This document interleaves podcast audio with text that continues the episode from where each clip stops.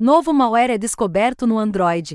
Estima-se que o Grift Horse já tenha infectado mais de 10 milhões de dispositivos globalmente e estava presente em diversos aplicativos na Play Store. O Google já os removeu, mas ainda podem estar circulando em outras lojas. O Troja engana os usuários pedindo seus números de telefone para ganharem um prêmio, mas ao invés disso, acaba confirmando um serviço de assinatura baseado em SMS. A lista com mais de uma centena de apps maliciosos pode ser conferida no blog da empresa de seguranças Imperium e recomenda-se que sejam desinstalados imediatamente.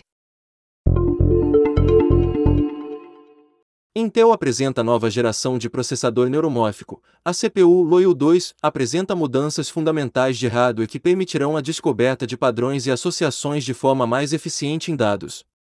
O processador suporta um máximo de 120 milhões de sinapses, uma quantidade pequena quando comparada com as mais de um trilhão no cérebro humano. A computação neuromórfica utiliza abordagens algorítmicas que emulam como o cérebro interage com o mundo para fornecer recursos mais próximos da cognição humana. As informações são do site The Register e Intel.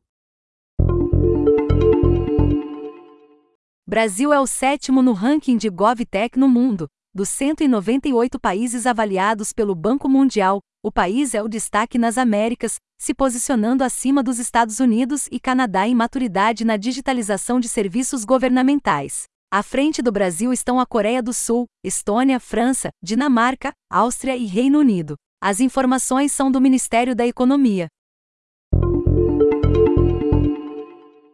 Menina brasileira de 8 anos pode ser reconhecida como a astronoma mais jovem do mundo, Nicole Oliveira, incentivada por seu pai, um cientista da computação, já encontrou 18 asteroides ao estudar imagens do programa Asteroid Inters, afiliado à NASA.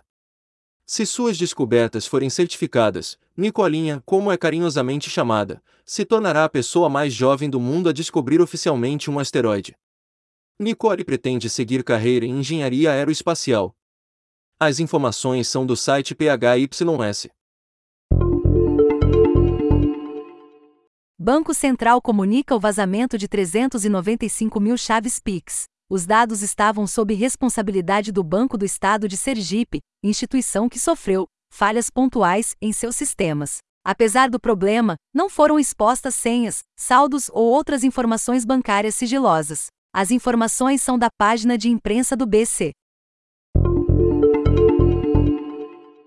Pela primeira vez, drone oceânico capta vídeos dentro de um furacão. O Sail Drone Explorer SD-1045 foi intencionalmente direcionado para o meio do furacão, San, lutando contra ondas de 15 metros e ventos de mais de 190 km por hora. Espera-se que os dados coletados sirvam para aprimorar modelos de previsão do fenômeno de rápida intensificação, quando os ventos de um furacão aumentam fortemente em pouco tempo. Os vídeos podem ser vistos no canal Sail Drone no YouTube. As informações são da página de imprensa da NOAA. China planeja colocar algoritmos de recomendação sob controle estatal. O governo do país traçou um plano de três anos para obter um controle mais rígido sobre como a tecnologia direciona discussões na internet. O governo do país avalia que algoritmos têm desempenhado um papel importante na economia e sociedade, mas sua aplicação inapropriada tem desordenado a economia digital e desestabilizado o desenvolvimento social. As informações são do site SCMP. Bug gerado por um caractere fora do lugar distribui 90 milhões de dólares por engano em projeto de FI. Robert Lesner, fundador do protocolo Compul, está pedindo que todos fiquem com 10% como compensação, mas retornam voluntariamente o restante. Caso contrário, Lessner ameaçou acionar a Receita Federal dos Estados Unidos e identificar publicamente aqueles que receberam os valores indevidamente. As informações são da CNBC.